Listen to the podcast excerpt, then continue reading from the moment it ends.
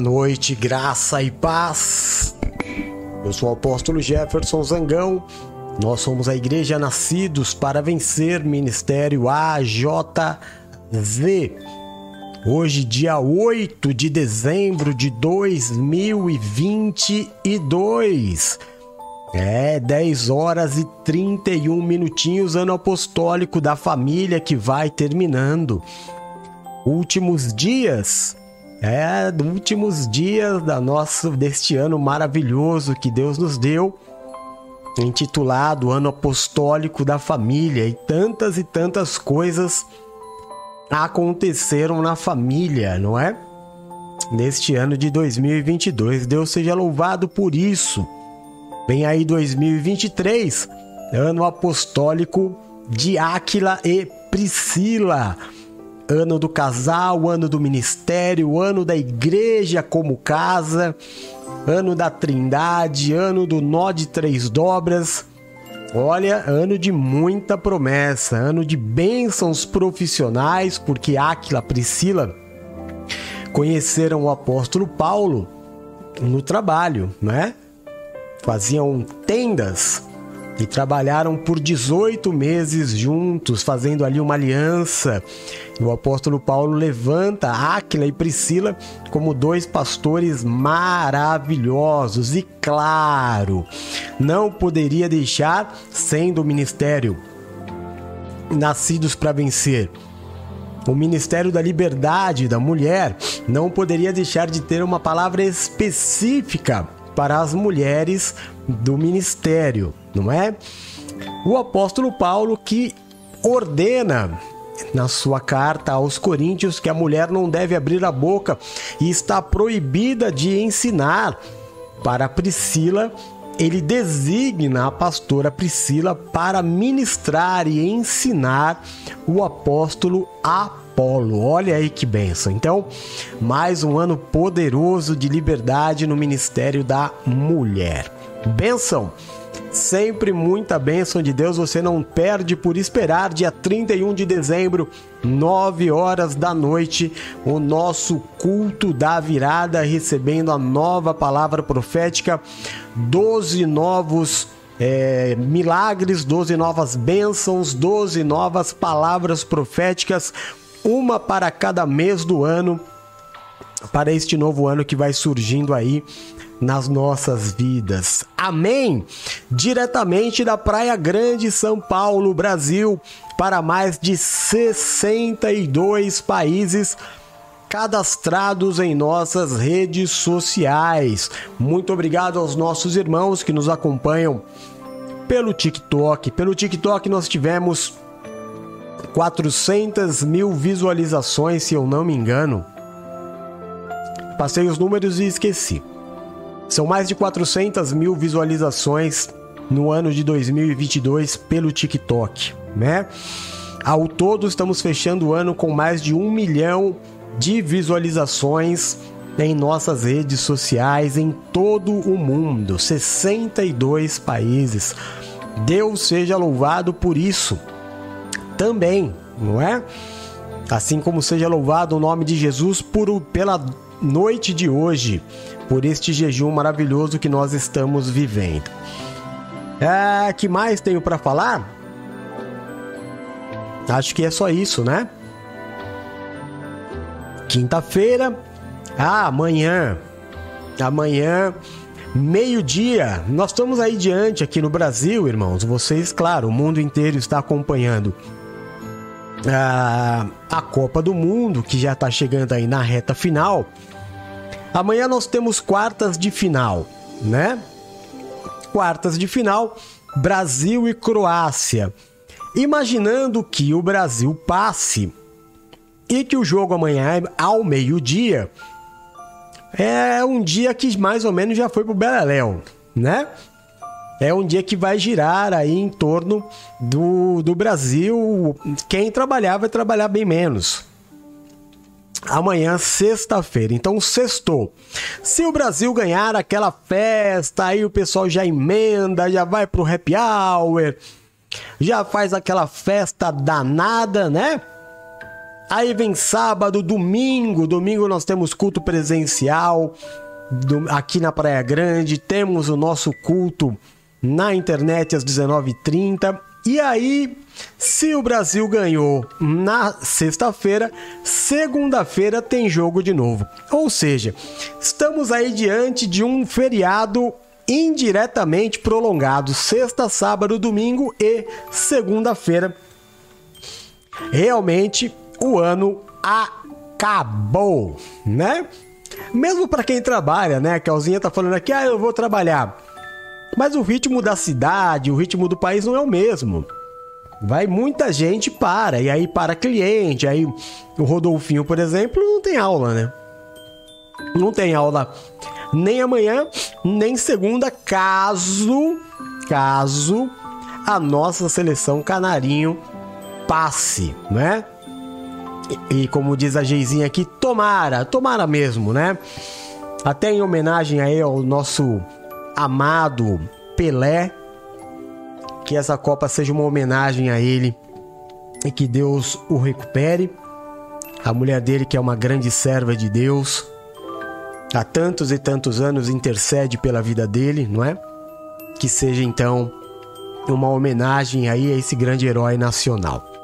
Amém? Glória a Deus então. Vamos à palavra? Antes deixa eu dar aqui o boa noite àqueles que estão ao vivo pelo YouTube, né? A Paulinha foi a primeira a entrar. Boa noite, Paulinha, meu amor. Seja bem-vinda. Te amo. Marcelão, querido, graça e paz. Lindão. Beijo na mamãe. Ô Marcelão, vê esse domingo. A mamãe vem, eu vou buscar. Tá?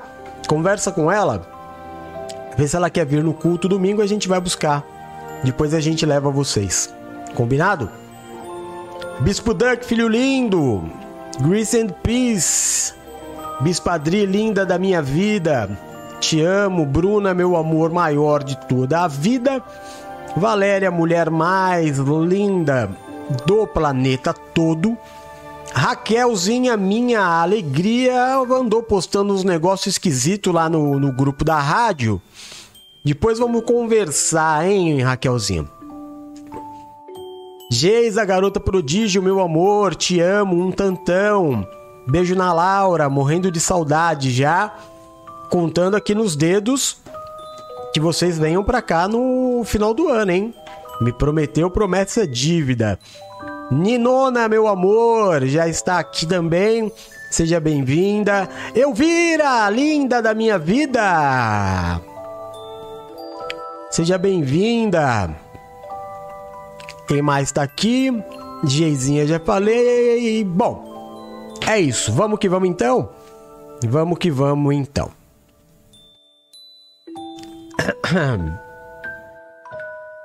1 Pedro, capítulo de número 2, versículos de 9 a 13. Nós estamos no quarto dia do jejum, domingo abertura, segunda, terça, quarta, quinta, quinto dia do jejum hoje, não é? E hoje é a palavra de que nós sucederemos pessoas grandes da terra. É, grande bênção essa palavra. Então, muita atenção. Muita atenção. Primeiro texto, 1 Pedro 2, de 9 a 13, diz assim: Vocês, porém, são geração eleita, sacerdócio real, nação santa, povo exclusivo de Deus para anunciar as grandezas daquele que os chamou das trevas para a sua maravilhosa luz. Antes, vocês nem sequer eram povo, mas agora são povo de Deus. Não haviam recebido misericórdia, mas agora receberam.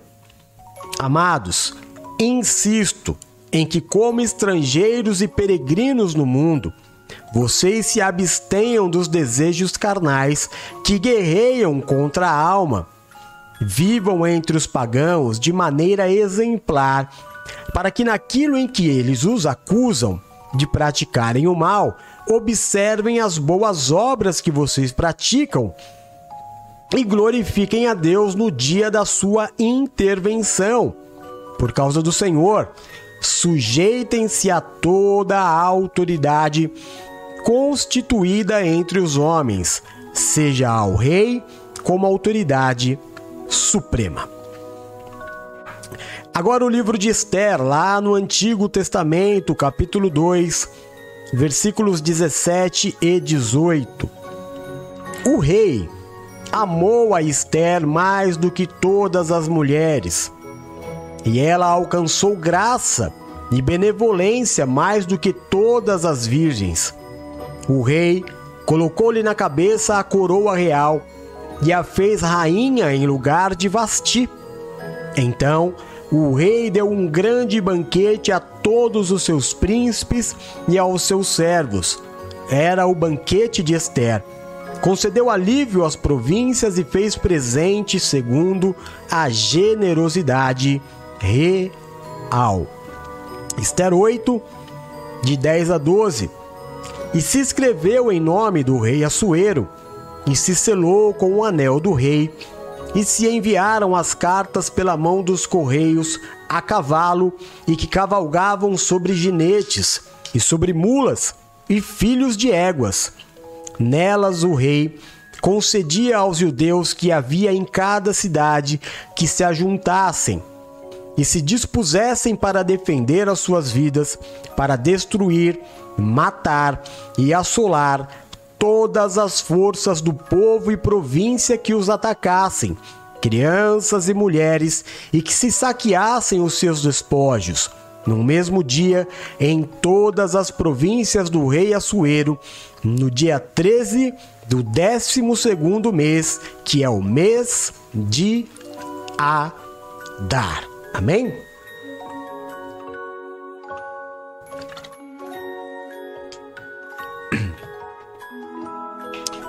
Glória a Deus. Bom, é, nós já falamos bastante. No domingo eu falei um tantão. Na segunda-feira o Bispo Eduardo falou. Na terça a Bispa Paula. Ontem a Bispa Nina. E hoje nós vamos falar mais um pouquinho. Falar sobre é, a história de Esther ela começa com uma sucessão, não é? Nós não vamos repetir tudo o que foi dito para não ficar maçante.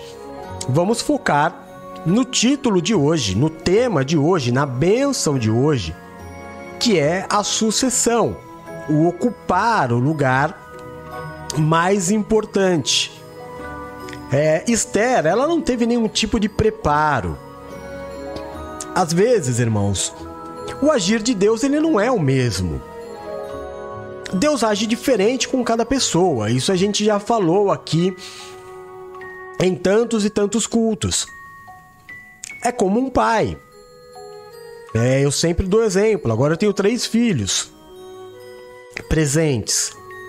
O Rodolfinho eu trato de uma forma absolutamente única, a Bruna e o Eduardo são três formas absolutamente diferentes de ver e graças a Deus de, de agir.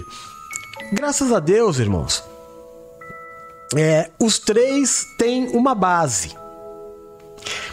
Embora sejam atitudes absolutamente diferentes, há uma base única que é o amor. O amor banha essa, essa relação tripla com atitudes diferenciadas. Assim age Deus conosco, não é?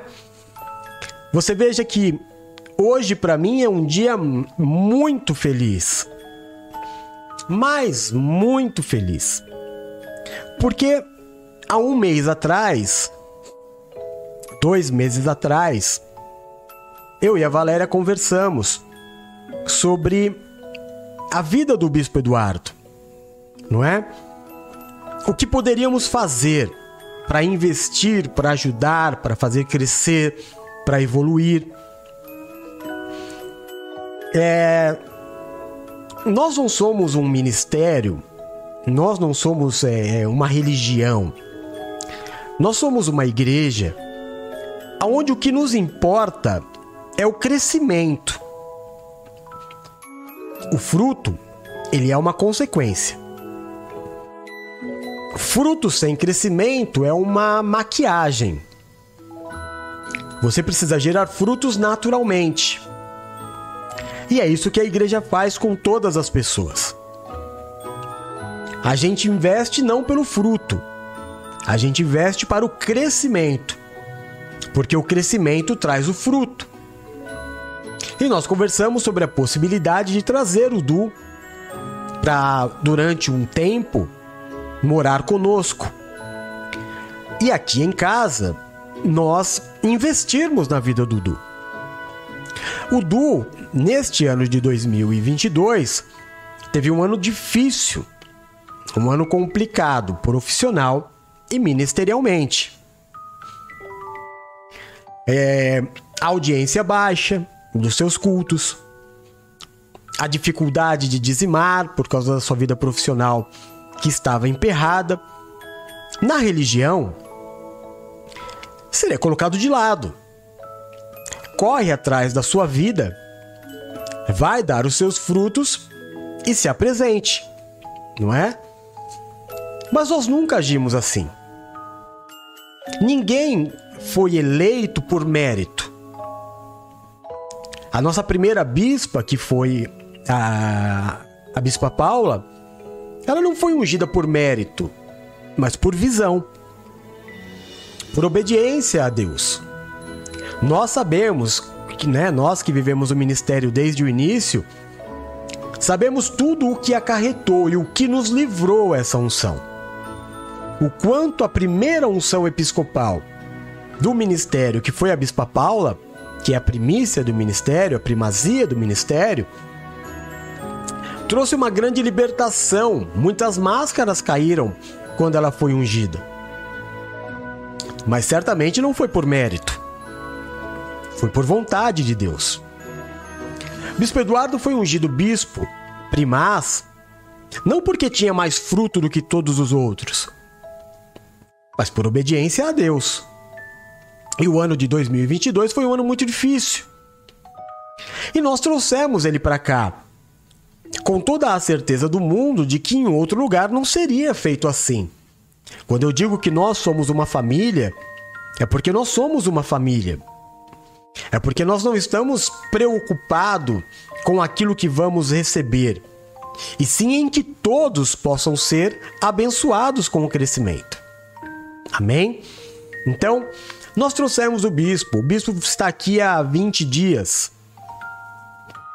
E a pastora Valéria, trabalhando na sua área profissional, que neste momento é o mais importante para gente, né?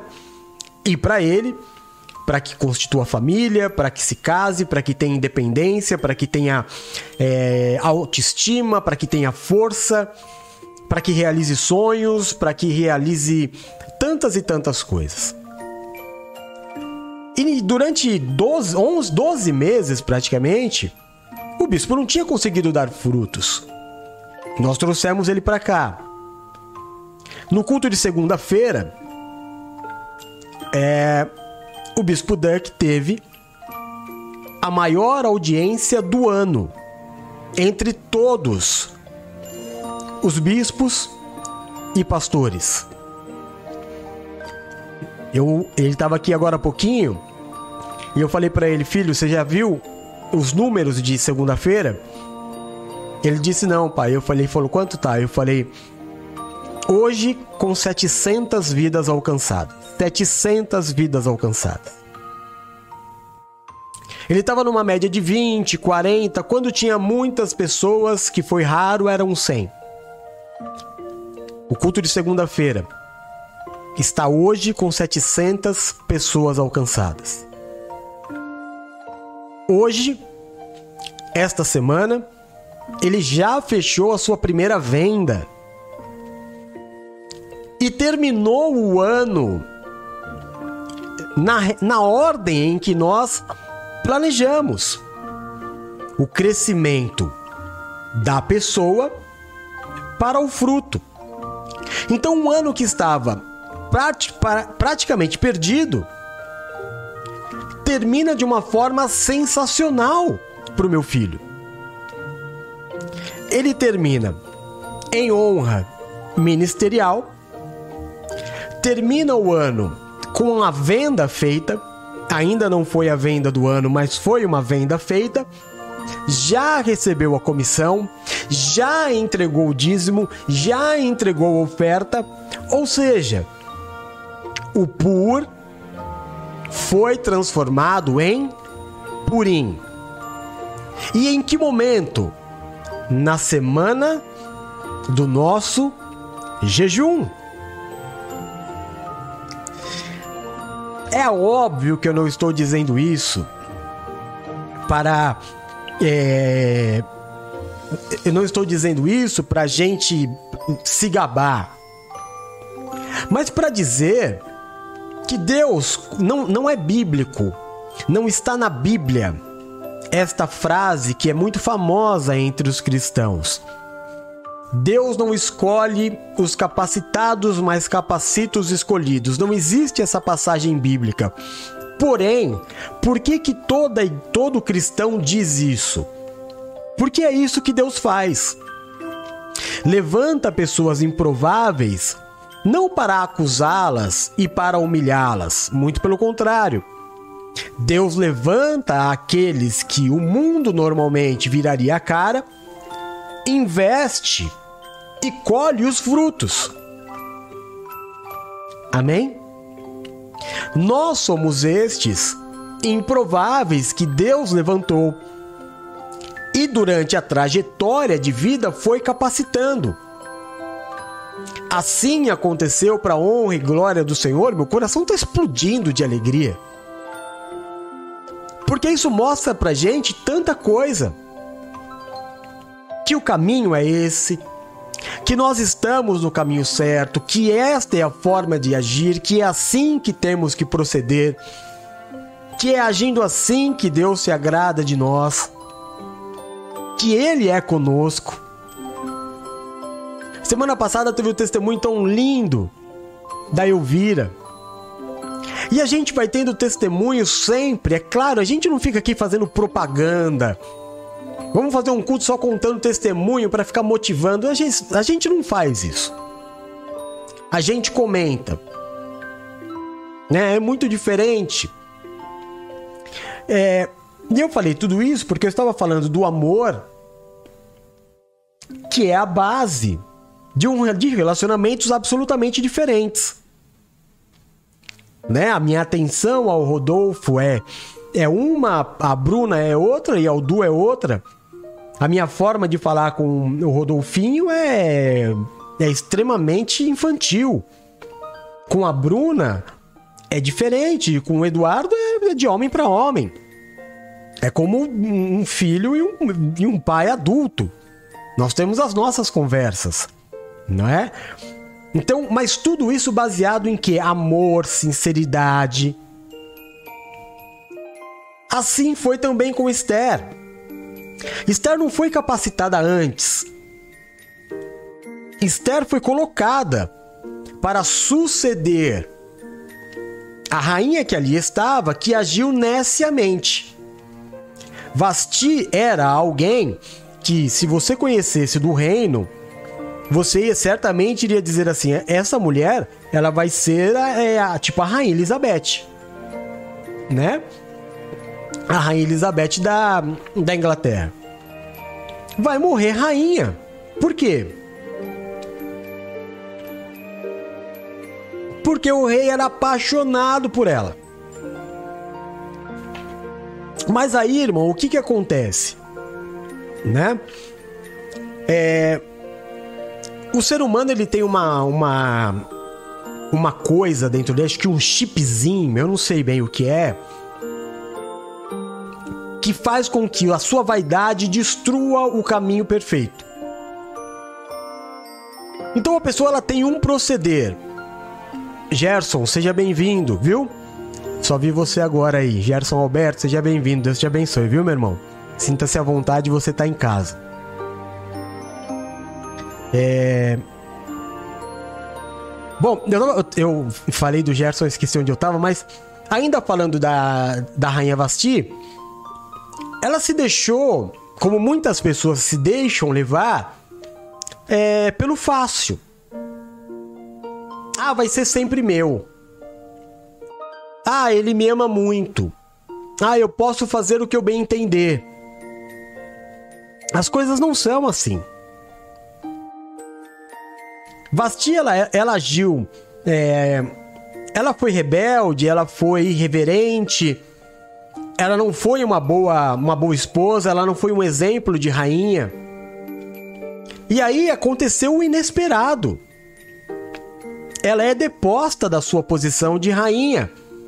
E Esther nunca, mas jamais a pequenina Radassa passou pela cabeça dela um dia ser rainha. Meu Deus do céu! Nunca. Nunca, nunca, nunca. Nunca houve um preparo. Quando a gente assiste a, ao desenho da Cinderela, a gente vê que as irmãs da Cinderela têm toda uma preparação, né? A, é, a mãe investe nelas, mas não investe na Cinderela. É, ensina a andar, ensina a se vestir, ensina a falar. Elas vão tendo um preparo. Mas Radassa nunca passou pela cabeça dela. De repente, sai o concurso, ela vai meio que de brincadeira, e nessa brincadeira, ela é a sucessora da rainha. Em questão assim de, de dias, ela sai da, daquela posição de humildade, de vida extremamente humilde, para ser a mulher mais importante do reino. Olha, irmão, aí a gente precisa relembrar algumas coisas que foram ditas no primeiro culto. Deus não fez a nenhum de nós, nenhum de nós, para ser coadjuvante. Aí você pode vir e dizer assim: Mas apóstolo, não existe um mundo feito de protagonistas. No mundo, não, mas na sua vida, sim. Se você entender que a tua vida é uma história, você precisa ser o personagem principal.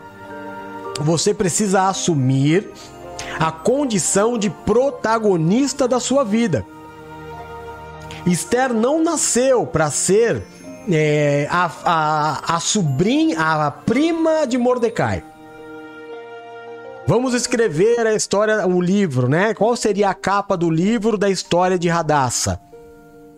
A prima é, de Mordecai. Não.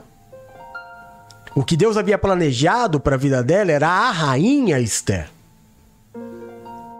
Então você precisa assumir o protagonismo na sua vida. Você precisa trabalhar a sua autoestima, você precisa trabalhar o seu amor próprio, você não pode aceitar qualquer coisa. Você não pode aceitar qualquer salário, você não pode aceitar qualquer emprego, você não pode aceitar qual... você não pode aceitar qualquer condição. Você precisa ter o controle da sua vida.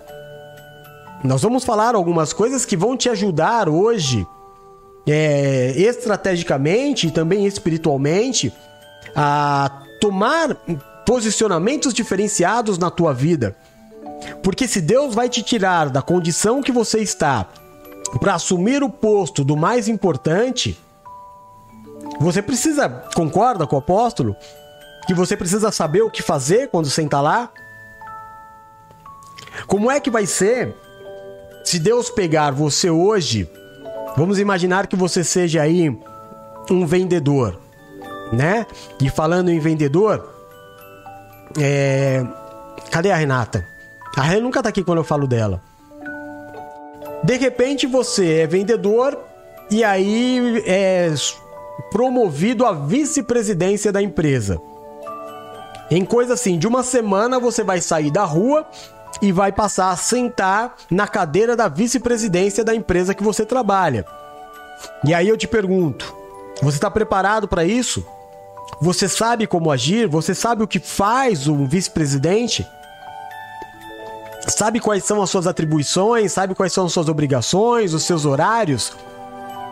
Não, eu não sei porque eu tô preso na minha vida. Porque eu só estou preocupado com esse momento, porque eu só estou preocupado é, com esse cenário de hoje. E eu não percebo que tudo à minha volta está mudando a cada instante, a cada dia, a cada momento. As coisas já não são mais as mesmas, elas mudam. E se eu não acompanho essas mudanças, se a minha mente não acompanha a mudança das, da, do mundo, das pessoas que estão ao meu redor, eu me perco. Eu me perco na forma de agir. Se eu não percebo que meus filhos cresceram, se eu não percebo a carência da minha esposa, se eu não percebo a carência do meu marido, se eu não percebo a necessidade é, de pessoas que me cercam, eu acabo me perdendo na vida. Assumir o protagonismo da vida é você olhar é, e entender tudo o que Deus colocou ao teu redor, porque tudo são ferramentas. Tudo é ferramenta. Este culto de hoje é uma ferramenta que Deus está usando para falar ao teu coração, para te preparar para uma mudança, para te preparar para o maior. O susto, irmão. O susto da mudança é, pode acontecer a qualquer momento. Eu já vivi muitos sustos de mudança. A ponto de me, de me acostumar. Não é? Você imagina a menina Esther? Ela nunca tinha andado num salto alto. Há uma passagem que as meninas muito, gostam muito do livro de Esther, que é quando o rei dá para a rainha Esther os melhores cosméticos que existiam na época. Eu acho que ela nunca tinha passado um batom. Eu acho que ela nunca tinha se maquiado. Né? Era uma camponesa, pô. De repente tudo muda. E aí eu tenho que, que, aprender com o carro andando, como é que se dirige, o que que é a seta, ré, pra frente, para trás, como é que vira, como é que para, o que acelera, o que é embreagem. É mais difícil. Então, como Jesus Cristo disse quando foram questionar a ele sobre é, a questão do, do, dos judeus, ele disse: Vocês judeus se perdem porque se vangloriam de serem dizimistas, mas se esquecem das coisas mais importantes. Faça uma coisa sem se esquecer da outra. E nós precisamos levar a nossa vida, irmão, como nação santa, como povo eleito, como sacerdócio real o primeiro versículo que nós lemos, a primeira passagem, não está ali à toa. Deus te levantou para ser tudo aquilo, porque antes você não era, mas agora você é. Antes não havia sobre a tua vida misericórdia, mas agora existe. Não foi isso que nós lemos? Antes as coisas eram diferentes, agora as coisas são é, a favor tudo coopera para o bem daqueles que amam a Deus. Então você precisa ir se preparar para as mudanças que Deus tem para a tua vida. Amém? Vamos relembrar então, primeiro isso, né? Que Deus não te chamou para ser coadjuvante. Deus te chamou para ter uma história, para que você não passe pela terra como um turista, mas que você escreva a sua história lembrar algumas atitudes de Esther. Como já foi pregado no domingo, hoje eu vou só relembrar, tá? Esther foi, mesmo como rainha, permaneceu obediente, teve atitudes santas, foi prudente no seu relacionamento e manteve a sua humildade. Amém?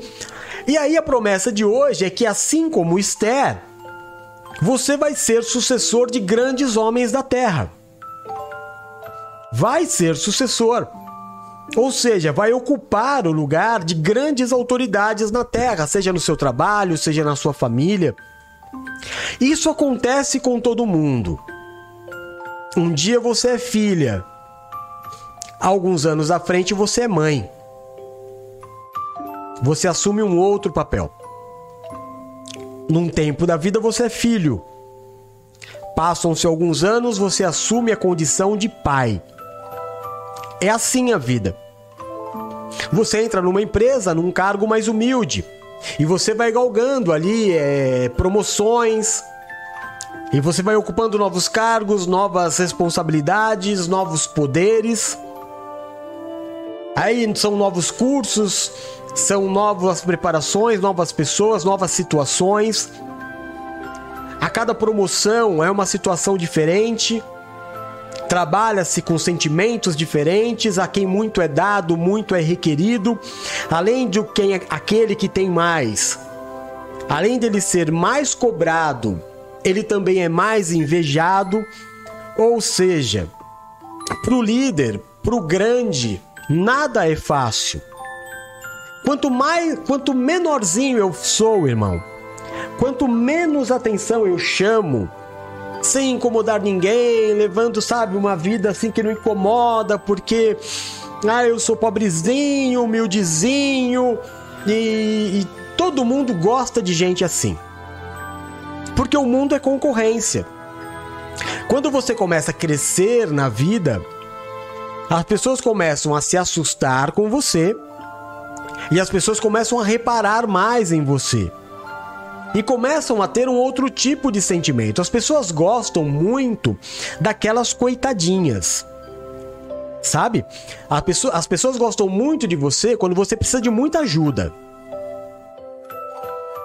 é, onde ela pode manifestar através da sua vida é, a misericórdia dela, porque faz bem para ela ser misericordiosa.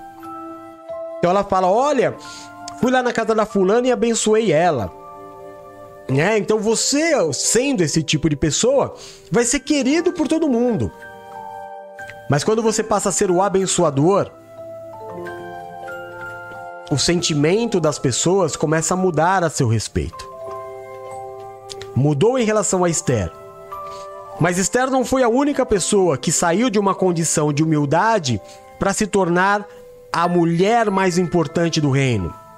O seu tio, que depois que Esther se tornou rainha, praticamente vivia como um mendigo dormindo nas escadarias do reino, e era odiado por, pelo segundo homem mais importante do reino, que era Amã, no final da história acaba saindo porque uma das bênçãos, né, que as igrejas gostam muito de fazer campanhas e ministrações sobre o subir degraus, porque Mordecai dormia nos degraus, degraus da igreja, da, do reino, e ele subiu os degraus do reino para agora habitar dentro do reino, para ser a segunda autoridade depois do rei. Então houve nessa história muitos casos de sucessão. E Deus nos trouxe essa semana de jejum para nos preparar para um 2023, aonde Deus vai te tirar da condição de ser a humildezinha radaça, a camponesa que nunca tinha passado uma maquiagem, a camponesa que nunca tinha usado um salto alto, um vestido longo, que nunca tinha sido convidado para as festas da elite do reino, mas agora era a rainha. Mordecai, que era um velho, um senhor jogado, que ninguém lembrava nem das boas obras que um dia havia feito, que agora dormia nas escadarias do reino, mas que Deus não havia se esquecido dele e que também não havia chamado Mordecai para ser um homem coadjuvante na história. Mordecai foi chamado para ter uma história marcante e termina a sua vida como o segundo homem mais importante do reino. Essa história é um alerta para 2023. A partir do mês de dezembro, nós já estamos hoje no quinto dia. Temos amanhã e o encerramento do jejum no sábado. A partir daí, a sorte está lançada nas mãos de Deus.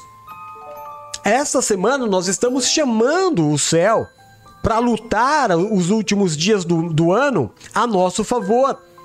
A promessa de que teremos uma ceia farta, a promessa de que teremos a nossa família ao nosso redor, de que esta não, este não será um Natal de tristeza, mas será um Natal de alegria, de que esta virada de ano não será uma virada de ano de necessidade, mas será uma, uma virada de ano de mesa farta. Tudo isso não pela nossa capacidade ou pelo nosso poder, porque talvez o cenário que te envolva hoje, a sua vida financeira, É, o, o, o Du já tá feliz hoje. O Du já tá felizão. Já, o final do ele já viveu a palavra profética que nós dissemos no domingo. Talvez você esteja achando que o teu final de ano seja vá ser um final de ano de necessidade, mas Deus está mudando a tua sorte e mudou a dele. E eu havia dito para ele, falei, Fiote, você vai fazer uma venda ainda esse ano. E aconteceu. Amém? Porque, irmão, a palavra está lançada.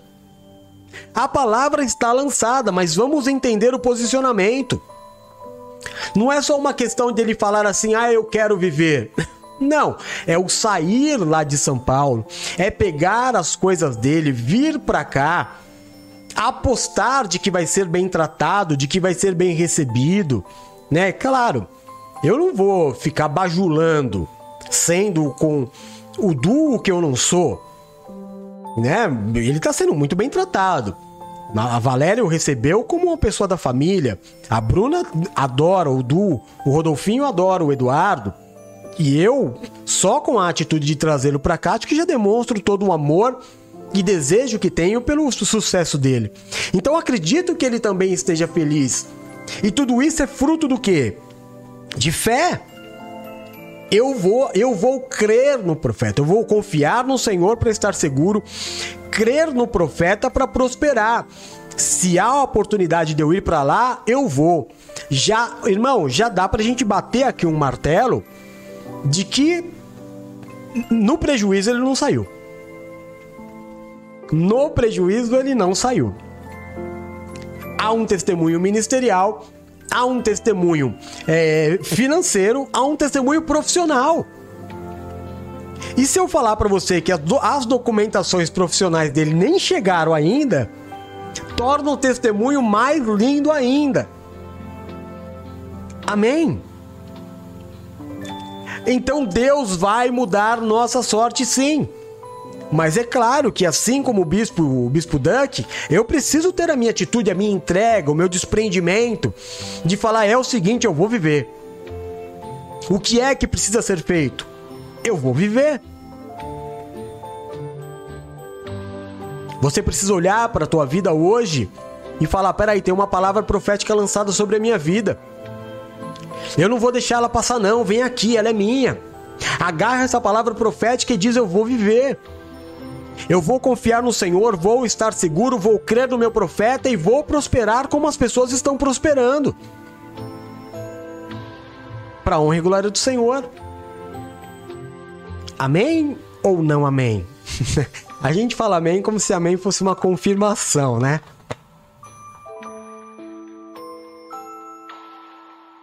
A gente fala amém como se amém significasse sim, né? Amém significa assim seja. É quase sim, né?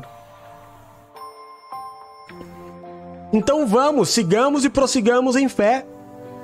Sigamos, prossigamos acreditando. Deus fez com a menina Radassa, Deus fez com Mordecai, Deus fez a semana passada com a Elvira, Deus fez essa semana com o Bispo Duck e vai fazer ainda esse mês com a sua vida. E você tem que declarar isso. Você tem que ter fé suficiente. A tua, a tua fé, irmão, a sua fé, ela tem que ser real. Quando eu falo você tem que declarar, você tem que declarar mesmo. Nem que seja baixinho aí, talvez tenham pessoas com você, mas você tem que levantar sua mão e você tem que falar: Eu vou viver. Eu vou viver como a Elvira viveu, como o Eduardo viveu, a palavra está sobre a minha vida, eu vou viver. Tem que declarar. Não é para pensar. É uma coisa que eu tenho que falar, porque a palavra tem poder.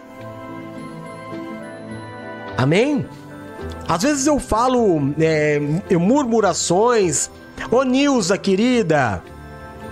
Nilza veio me visitar hoje. Deus abençoe, viu, querida? Te amo. Domingo é nós, hein? Domingo culto presencial. Vamos fazer a festa do Senhor. Linda. Muito bom te ter aqui. Amém, irmão? Então a tua fé, ela precisa ser uma fé ativa. Uma fé real. Eu não posso ser um espectador. Ah, Deus gosta mais da Elvira, Deus gosta mais do Eduardo do que de mim, por isso eles viveram. Não. Não. posso te falar? A Elvira mora no litoral. A Elvira tava com um problema é, um tanto quanto complicado, financeiro e burocrático. Lá em São Paulo. A Elvira, até onde eu sei, ela não tem um carro à disposição dela. Ela me chamou, olha o posicionamento. Eu vou crer no profeta. Né? Ela falou, apóstolo, ó, tá acontecendo isso, isso, isso, isso, o que, que eu faço? Eu falei, olha, deixa eu procurar saber. Aí fui conversar com alguém da área, né? Porque não era uma questão espiritual, era uma questão burocrática. Aí rapidamente conversei com a pessoa, levei a condição para ela e falei, Vira, ó, a pessoa me falou isso. Aí ela disse para mim assim, mas apóstolo, eu tô sentindo no meu coração de ir lá para São Paulo e tentar resolver. Eu falei, irmã, se Deus tá colocando no teu coração que é, que é para você ir, vai que Deus é contigo e eu tô aqui em oração. E aí eu vira saiu e foi, rapaz. E chegou lá tudo. Todas as coisas cooperaram para o bem da serva de Deus. E aquilo que era difícil, aquilo que era complicado, aquilo que parecia que ia ser um prejuízo, Deus usou para mostrar para ela o quanto ela é amada e o quanto a vida dela está no controle do Senhor o quanto a vida dela está nas mãos do Senhor e ele volta. Como a palavra diz, o coração do rei está na mão do Senhor e ele vira este coração para onde ele quer. E ele pegou o coração daqueles que poderiam resolver a situação dela e reverteu em favor dela. E tudo cooperou para o sucesso da serva de Deus. E aí eu tava né, meio ansioso. Aí eu perguntei para ela, Elvira, como é que foi lá? E ela demorou para responder, rapaz. Eu fiquei igual uma, uma cobra com o rabo arrancado. Minha mãe que falava isso, eu fico imaginando o que, que é uma cobra com o rabo arrancado, né? Coisas da minha mãe. Mas aí depois ela veio e já contou a história inteira e eu fiquei arrepiado. Porque a palavra de Deus não volta vazia. Mas olha o posicionamento. Ah, já me falaram que não dá? Ah, já me falaram que vai ter que pagar? Ah, eu já tentei uma vez? Não. Eu vou lá. Pegou e whoopt. Bora para São Paulo, bora viajar, vou subir, vou resolver. Que, que o bispo Eduardo fez? Pega as coisas, vou para casa do apóstolo, vamos lá, tem que mudar, não pode ficar do jeito que tá. Você percebe que em ambos os casos houveram uma mudança de atitude, um desejo. Bora fazer. Se eu quero que aconteça, eu não posso só ficar colocando nas costas de Deus e falando assim: "Ah, e se Deus quiser vai acontecer". Não, Deus quer. Eu já tô te falando agora, irmão.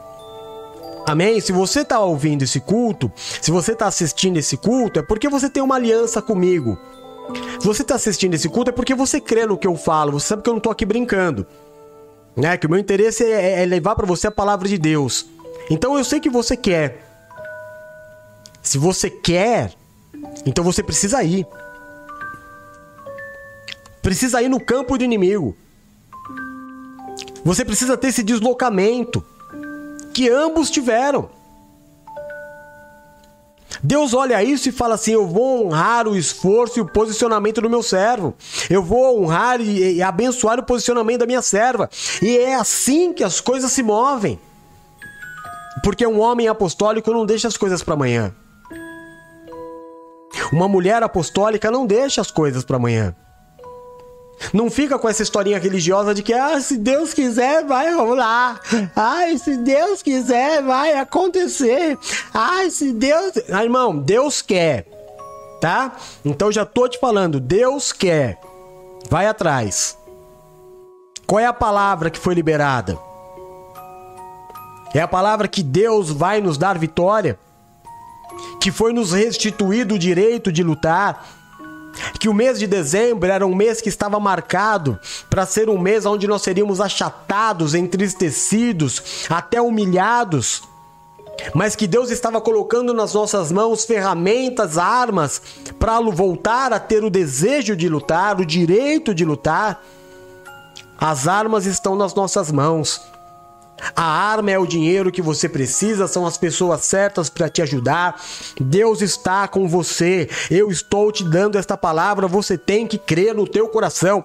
Deus está com você, então vai. Mais do que nunca, vai.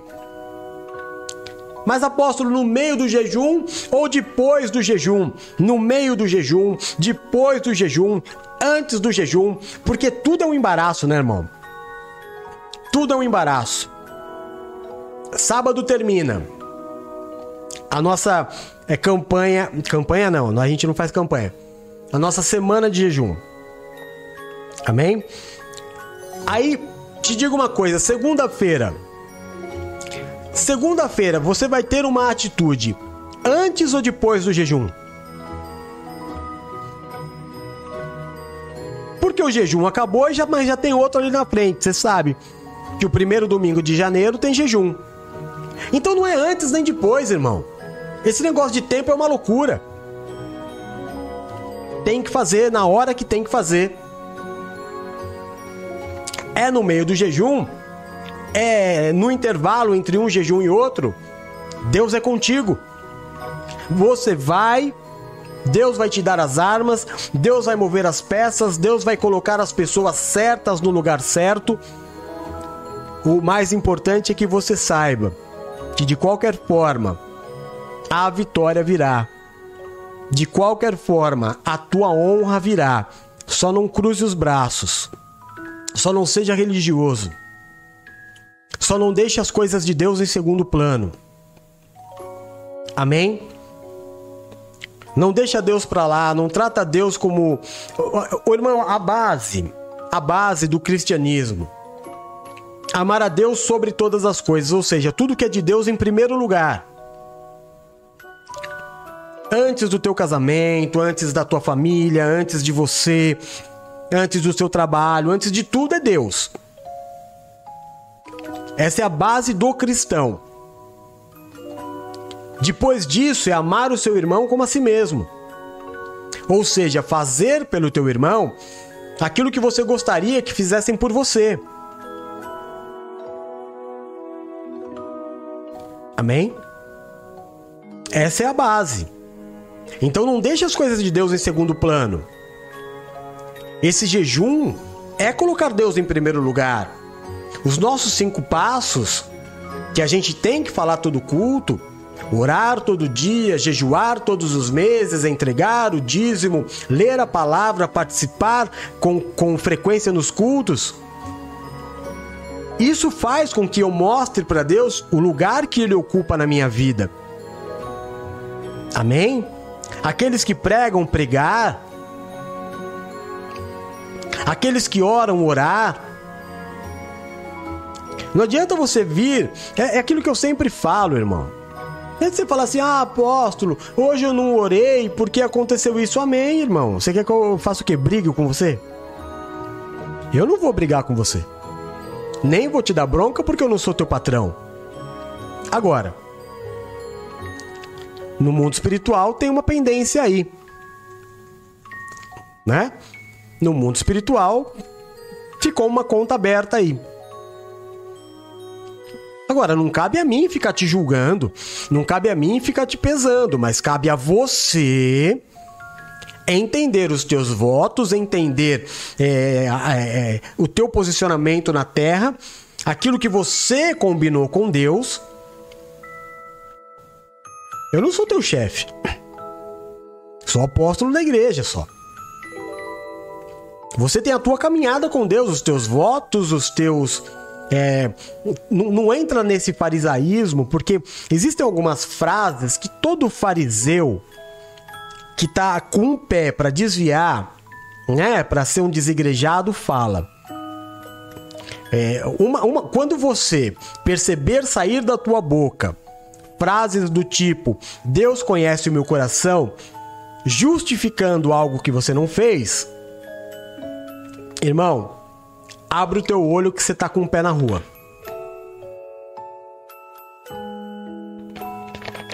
Olha, esse ano todos os que me disseram: Deus conhece o meu coração, já não estão mais com a gente. E eu ouvi da boca de todos. Não orou, falou assim: ah, não, mas Deus sabe o meu coração. Amém. Se Deus sabe teu coração, quem sou eu? Eu não, eu não discuto com ninguém que coloca Deus na frente, irmão. Misericórdia. Camarada chega para mim e fala: Deus falou. Amém. Quem sou eu? Já vamos mudar de assunto. Se Deus falou, Deus falou. Agora tenha certeza que foi Deus que falou. Então, cuidado. Essa historinha, essa frasezinha aí, Deus conhece o meu coração, né?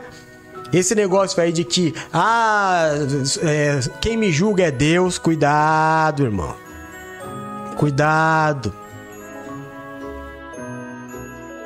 Se você tem plena certeza de, quem, de que quem te julga é Deus, tome mais cuidado. Porque você não sabe o peso que você está falando. Não é?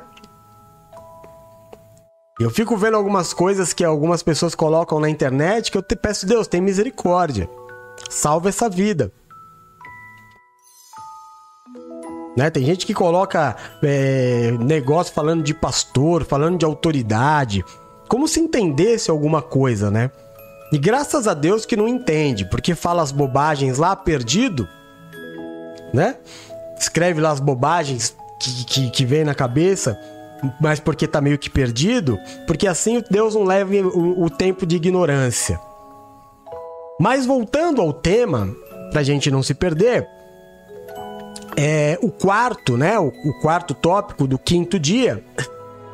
Você vai ser sucessor de grandes homens. O texto que nos foi colocado foi 1 Crônicas 29 e 23, que conta o momento em que o rei Salomão assume o lugar do rei Davi. Você já imaginou o BO? Já imaginou, irmão? Olha, eu, eu vou te contar uma história. Nós estamos em Copa do Mundo, né? Sem dúvida nenhuma, nenhuma, mas nenhuma. O maior jogador de futebol da história de todos os tempos e jamais existirá igual foi o Pelé. Né? Nunca existirá. Ah, a nova geração aí que fala do Messi, Cristiano Ronaldo, Neymar, ó, irmão, você não sabe o que você tá falando. Não tem noção, mas não vamos discutir futebol aqui. Mas em 1962, Pelé tinha 22 anos e já era o rei do futebol. Ele já era campeão mundial pela seleção brasileira.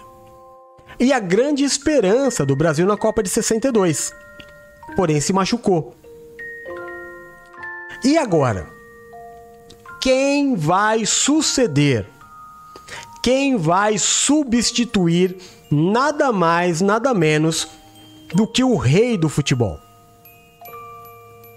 Você conhece essa história? Quem vai ser o eleito? Será, irmão, que o camarada se sentiu pressionado? Olha, o Pelé não pode jogar. Você vai jogar no lugar dele. O que será que a torcida espera desse jogador. Certamente não foi uma tarefa fácil pro tal de Amarildo. Porém, o Brasil foi campeão mundial, bicampeão mundial. Para quem não sabe, o Brasil foi campeão mundial em 58, em 62. É, o grande protagonista da Copa de 62 foi o Garrincha. Mas o grande destaque, a revelação, adivinha quem foi? Amarildo. Ninguém sentiu falta do Pelé. Ele não fazia absolutamente nada do que o Pelé fazia. Aliás, ninguém nunca vai fazer. Mas ele deu muito bem conta do recado. Salomão substituir Davi era mais ou menos a mesma responsabilidade. é nada mais, nada menos do que o, o melhor rei, o maior rei da história de Israel. O que, que eu posso fazer? O que o povo espera de mim? É peso, irmão. A quem muito é dado, muito é requerido. A Bíblia é um livro de sucessão. Ela traz uma história de discipulado, de trazer para perto pessoas que se mostram fiéis, que se mostram leais, que se mostram honestas, que se mostram é, amantes do, do, da visão. Abraão teve como sucessor os seus filhos, os patriarcas, Abraão, Isaac, Jacó e José. Amém? Depois nós temos Moisés. Moisés foi sucedido por quem? Josué. Quais eram as características de Josué? Todas as que eu disse: lealdade, amor, visão, fidelidade, garra.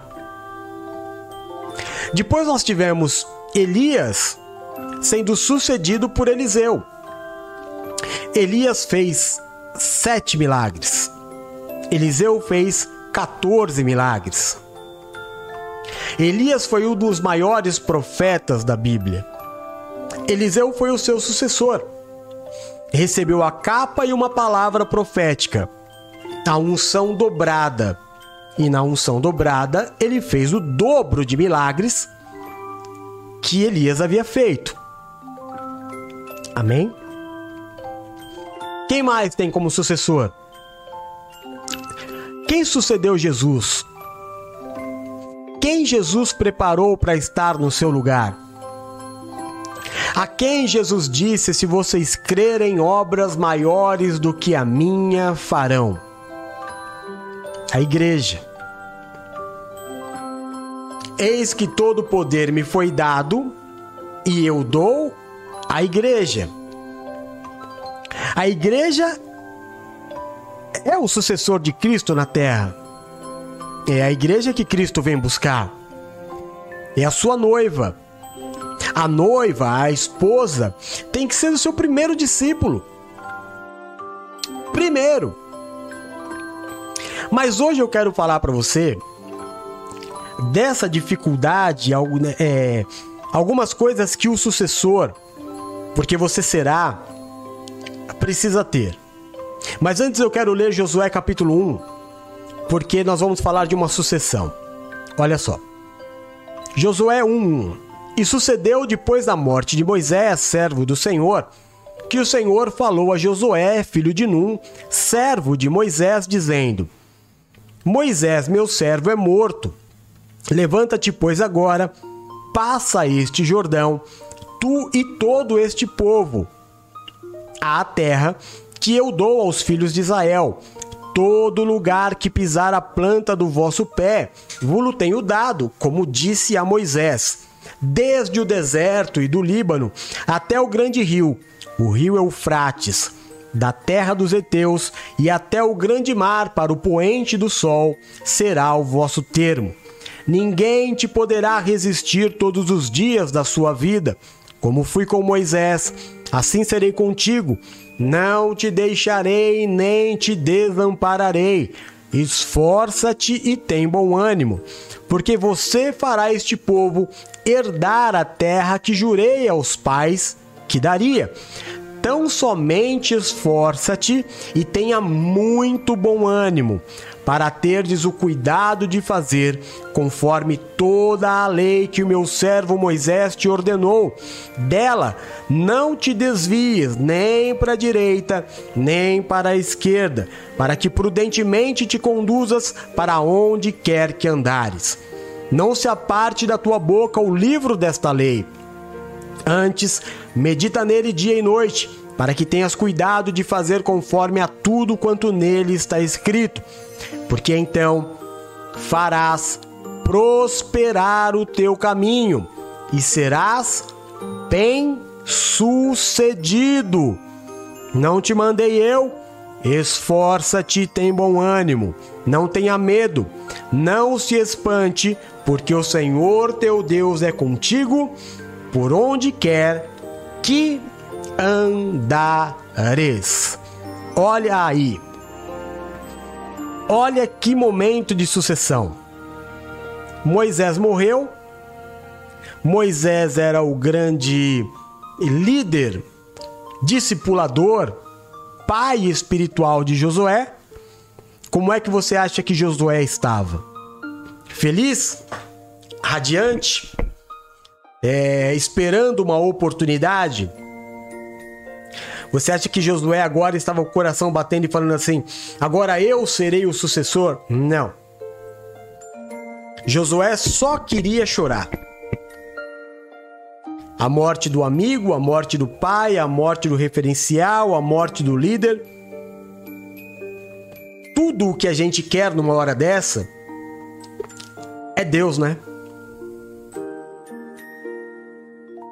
Porque existem momentos que palavra nenhuma conforta. E Deus apareceu para Josué. Só que o conforto que Deus trouxe para Josué não foi bem aquele que ele esperava foi um comunicado. Deus fala com Josué como se Josué não soubesse que Moisés tinha morrido. Josué, meu servo Moisés é morto. Você é o servo de Moisés. Você vai suceder. O que ele ia fazer é você quem vai fazer. Não tenha medo. Eu sou contigo. Esse é o resumo da história. Eu, esse povo, que não obedecia nem Moisés, quem sou eu? Eu não estou preparado, não tem tempo.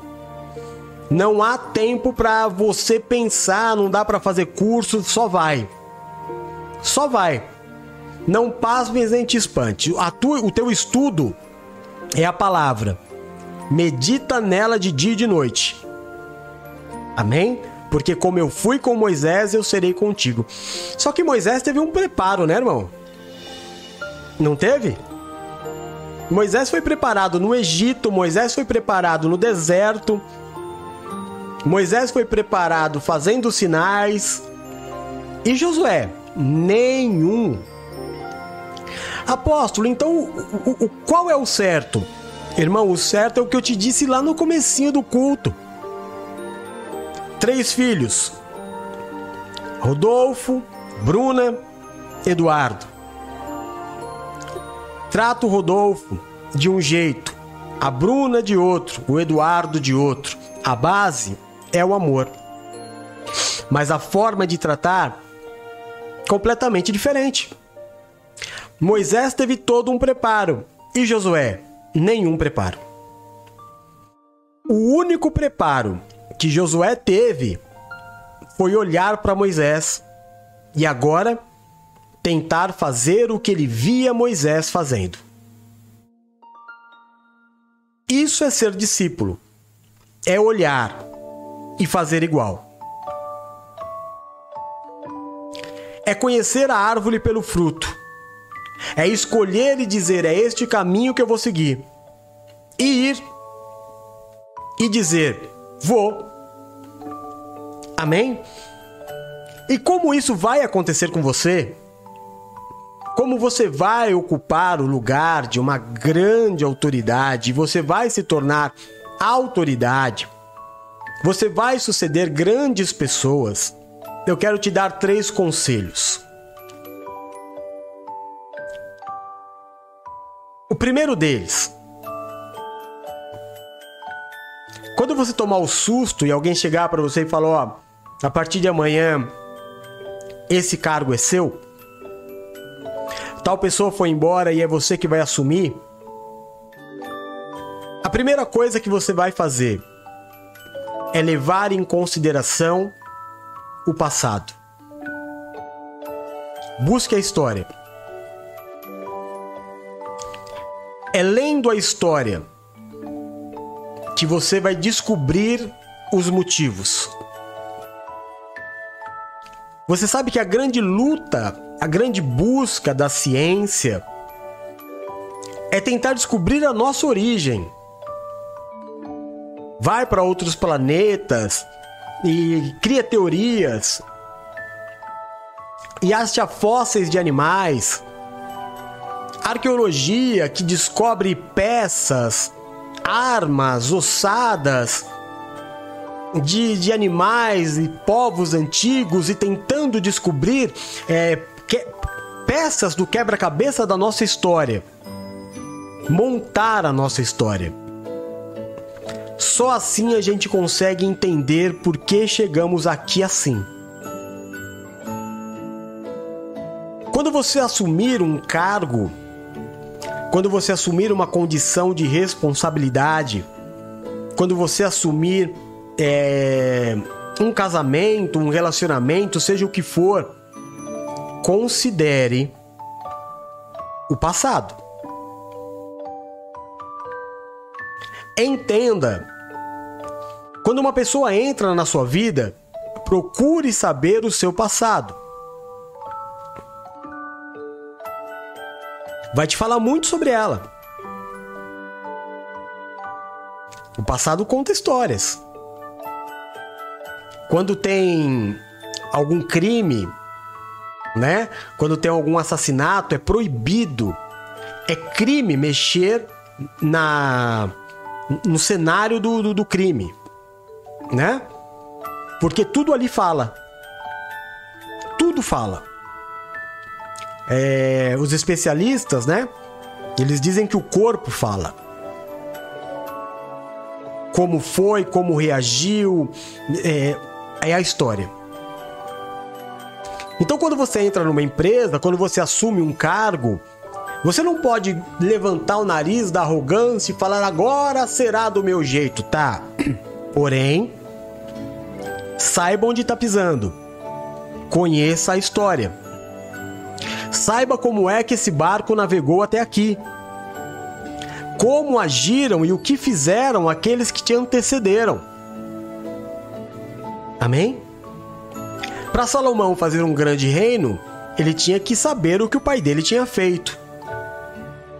E Davi sabia muito bem o que Saul havia feito. E assim por diante. Para nós sermos bons cristãos, precisamos saber bem a história de Jesus. Precisamos saber o que ele fez, saber a história. Por isso precisamos ler ouvir todo dia. Então a tua primeira capacitação para o grande que Deus vai te colocar, para essa sucessão que Deus está preparando na tua vida. Resgate a história. Leia os resultados obtidos antes de você. Entenda o que levou à evolução e o que não deu evolução. Quais são as oportunidades que o passado te traz? Ué, eu, como apóstolo, como pai espiritual, tenho a história dos meus filhos da fé completa aqui.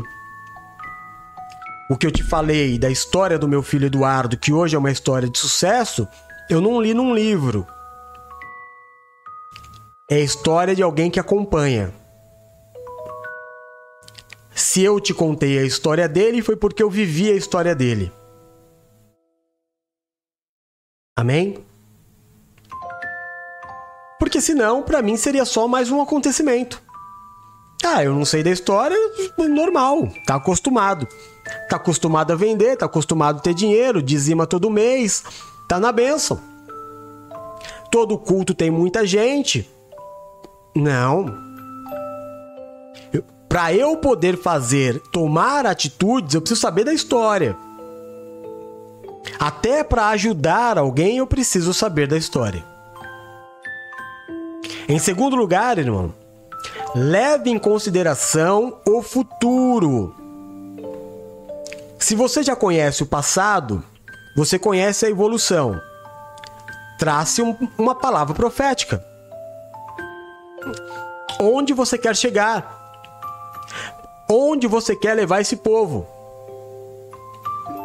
Eu não quero ser redundante nem chato no que eu tô falando, mas é que eu, é o que eu estou vivendo no momento.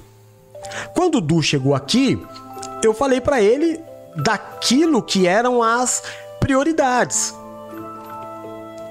Eu falei para ele, filho, primeiro vamos ter resultado aqui, depois vamos ter resultado aqui e depois vamos ter resultado aqui. Eu tô olhando para o futuro. E o que era futuro na conversa, hoje já é presente de sucesso. Amém? Em tudo na tua vida precisa ser assim. Eu preciso estabelecer no meu futuro metas. Metas, irmão, meta, meta anual. O que, que eu quero conquistar o ano que vem em 12 meses? O que eu quero conquistar o ano que vem em 6 meses? O que eu quero conquistar o ano que vem em cada mês? O que eu quero conquistar semanalmente? O que eu quero conquistar diariamente? E celebrar as pequenas vitórias, as, as pequenas conquistas. Celebrar em grupo. Quando eu pego os números da igreja, e nós temos muito a celebrar. O ano de 2022, um milhão. Eu falei em dezembro do ano passado que esse ano nós chegaremos a um milhão. Um milhão Deus nos deu. Mas eu não pego esses números para mim e quem anda comigo sabe e trago como é, olha o que eu fiz, não nada eu fiz, nada. Tudo somos nós. Tudo eu celebro em grupo. Exaltando, elogiando, é, Bom, vocês sabem qual é o proceder.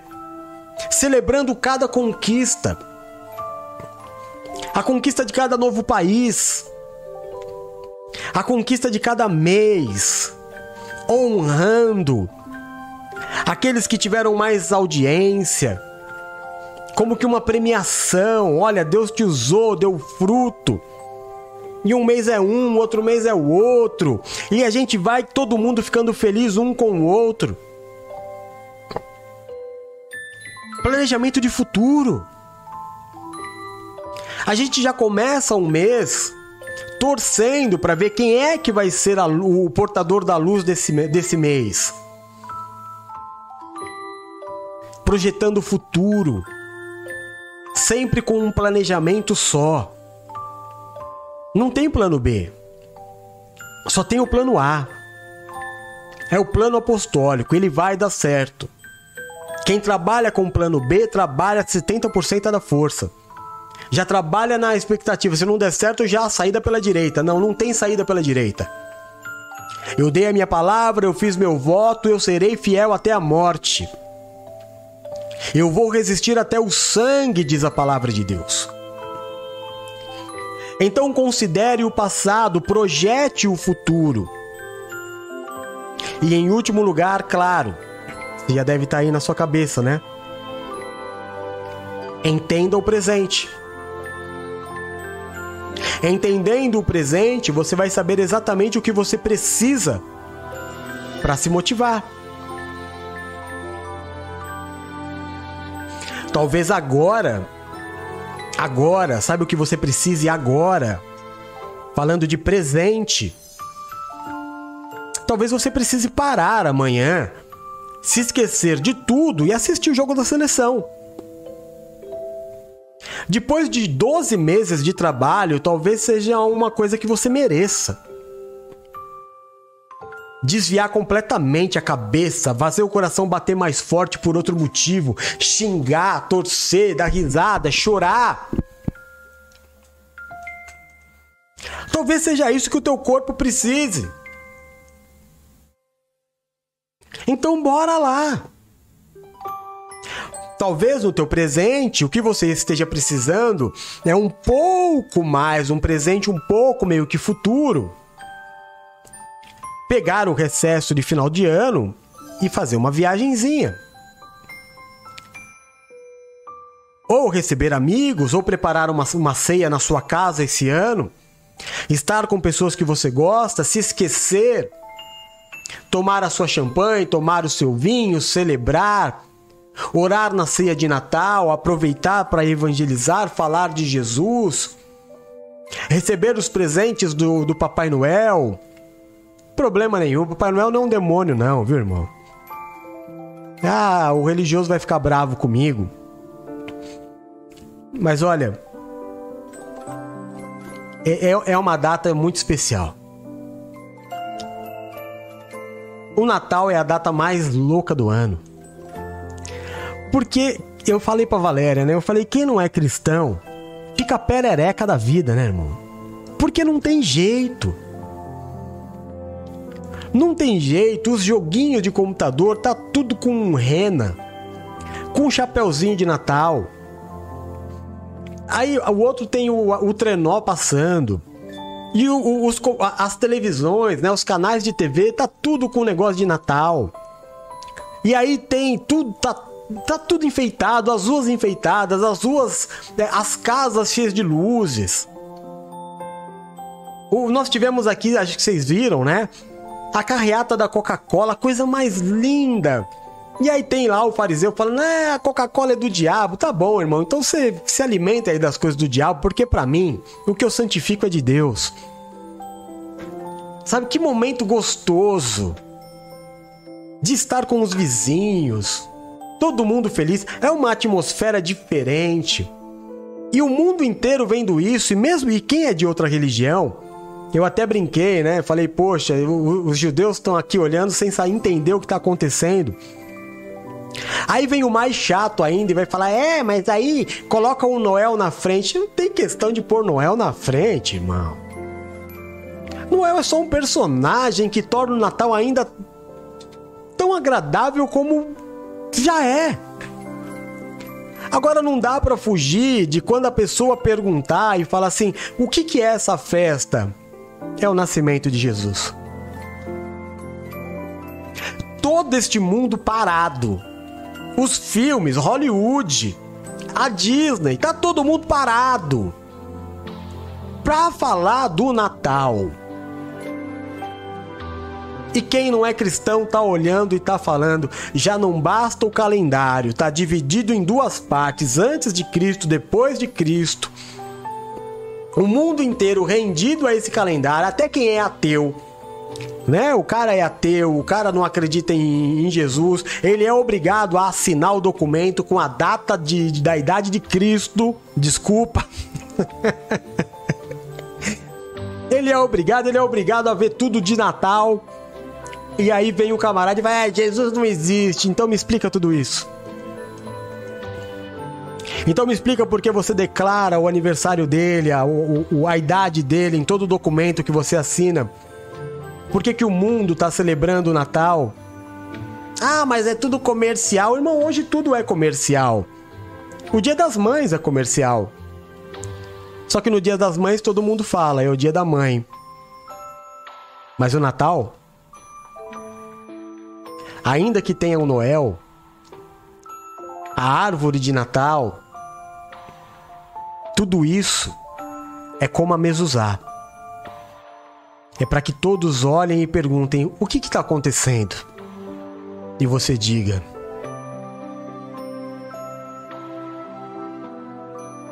tudo isso é porque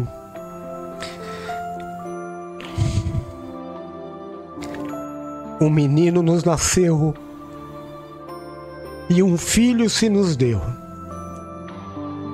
E o seu nome será maravilhoso Conselheiro, Deus forte.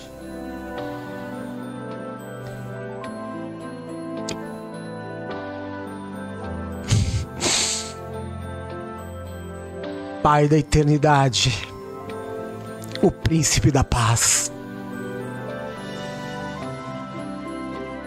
O Yeshua Hamashia. Jesus o Messias, o nosso Redentor, o nosso Salvador. Tudo isso, todos esses filmes, todas essas luzes, toda essa festa, é para dizer que uma estrela em Belém mostrou para alguns pastores que o menino Jesus estava nascendo.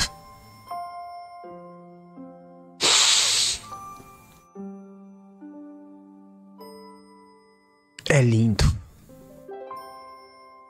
Há quem saiba aproveitar a oportunidade e o presente. E há quem consiga enxergar o diabo em tudo. Você me perdoa e eu te respeito.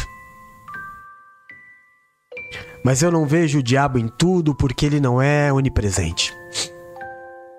Mas eu vejo Deus em tudo. Porque ele é onipresente. Recebe essa palavra na tua vida. Nós vamos orar. Recebe essa palavra profética. Pega os teus pedidos, objetivos, desejos deste jejum e vamos orar juntos. Senhor nosso Deus, e nosso Pai. É no nome do Teu Filho Jesus Cristo, Senhor, que nós nos colocamos como igreja. E fazemos isso para declarar Jesus Cristo como nosso Senhor e Salvador. Fazemos isso para declarar que Ele é o Yeshua Hamashia, o Messias, o Filho de Deus aquele que era, o que é e aquele que há de vir. Declaramos também, meu Deus, que o teu Espírito Santo habita em nós. E que se não for o Senhor, ah, se não for o Senhor que esteve ao nosso lado durante todo este dia, certamente teríamos sido reduzidos a nada. Mas declaramos Ebenezer, porque nesta quinta-feira, faltando dois minutos para este dia acabar, nós declaramos: Ebenezer, até aqui nos ajudou o Senhor. Se chegamos até aqui de pé, foi porque a tua graça, a tua misericórdia esteve sobre as nossas vidas. Aleluia!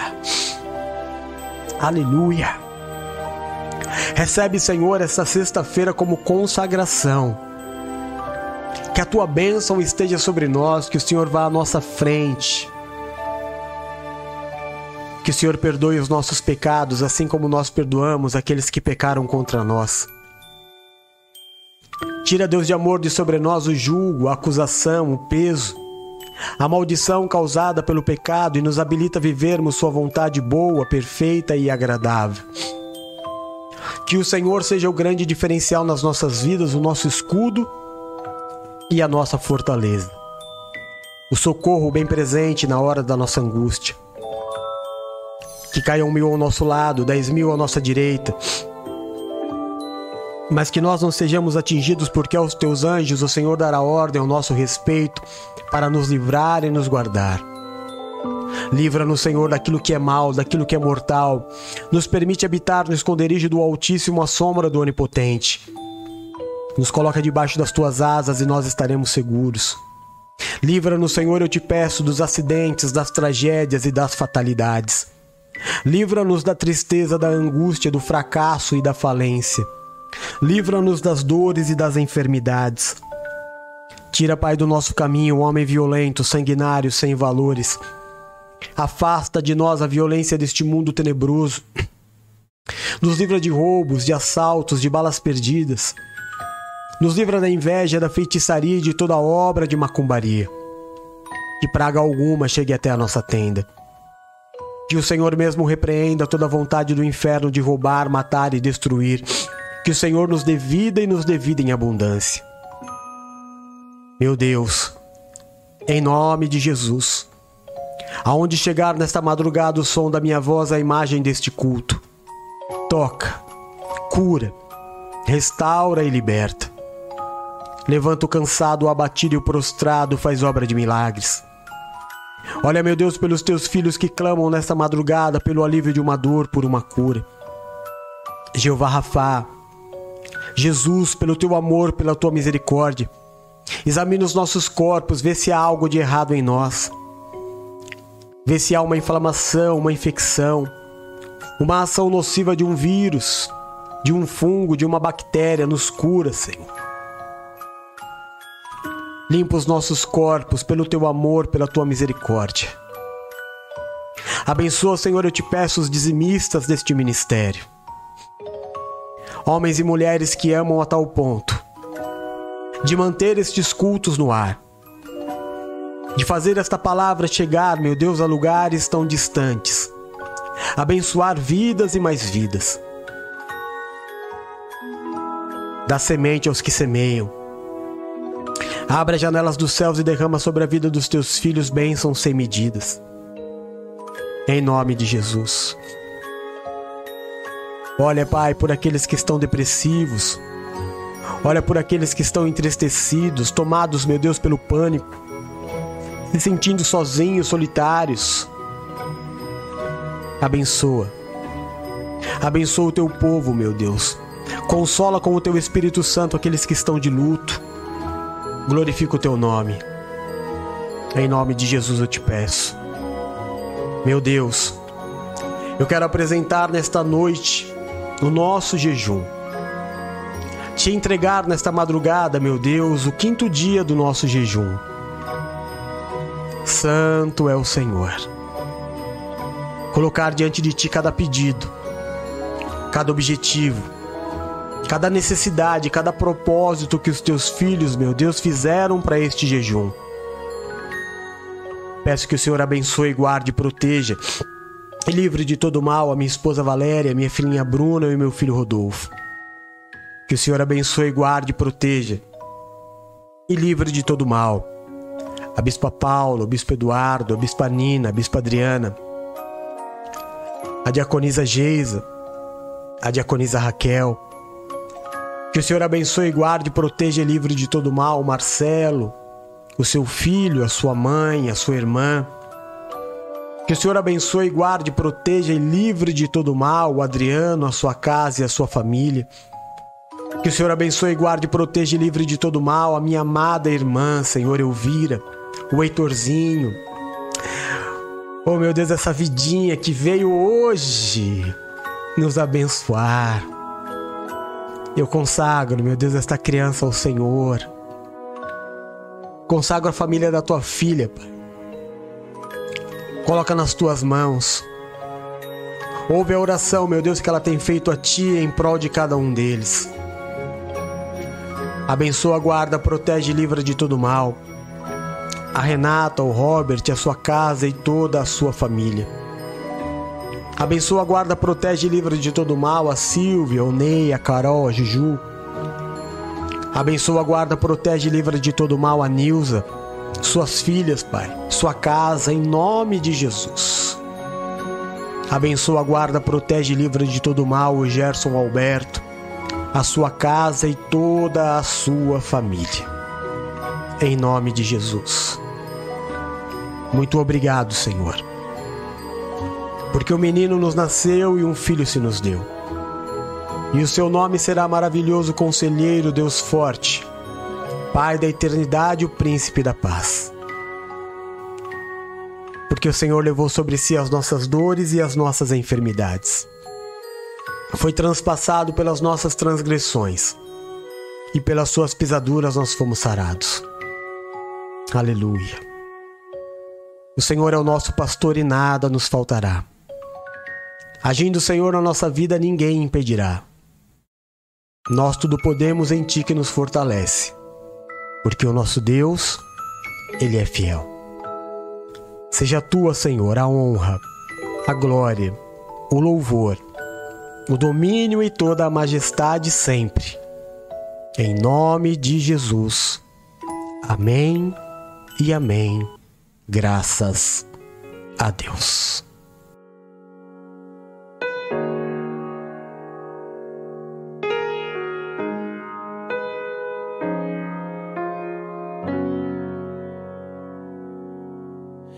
Bendito seja o Cordeiro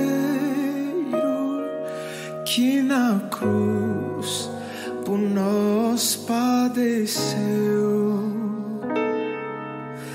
Bendito seja o seu sangue que por nós. Glória a Deus. Amém? Que Deus te abençoe, te dê uma sexta-feira abençoada, que seja um dia de paz, um dia de amor, que hoje seja um dia de muitas boas notícias, que hoje seja um dia que você tenha muitos motivos para se alegrar. Olha, meu irmão, que quando esse dia terminar, você tenha muitos motivos para dizer glória a Deus, aleluia. Que Deus acampe os anjos dele ao seu redor, como uma muralha protetora. Que o Senhor te livre do espírito da morte, da violência, da confusão, que a arma forjada do inimigo contra a sua vida não prospere. Não prospere. A tua felicidade é a minha felicidade. A tua conquista é a minha conquista. A tua vitória é a minha vitória e a tua prosperidade é a minha prosperidade. Eu amo você em Jesus. Amém? Então é isso. Vamos torcer pela nossa seleção amanhã. Amanhã não, hoje, hein? Daqui a pouco, meio-dia. Vai pensando que o jogo é às quatro, não, hein? E os nossos irmãos que estão nos assistindo aí na Croácia, né, brasileiros que estão morando aí na Croácia, que nos acompanham, torça por nós aí também. Em nome de Jesus. Que seja um dia de festa pra gente, né? Que não acabe a Copa amanhã, porque Copa é só de 4 em 4 anos. Vamos pelo menos chegar na final para curtir até o último dia, não é assim? É assim. Que seja assim então. Deus te abençoe, fica firme aí no jejum. Faltam dois dias para nós encerrarmos o último jejum do ano. Orem pela minha vida, como eu tenho orado pela sua. E tenho orado, viu? Acredite nisso. Amo você em Jesus, fica com Deus. A gente se vê. Beijo, fui. Tchau.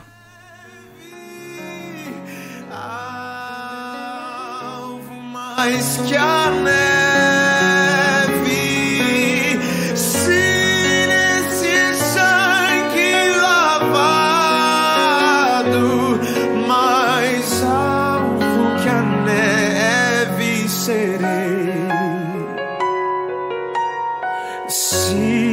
Nós a ti confessarmos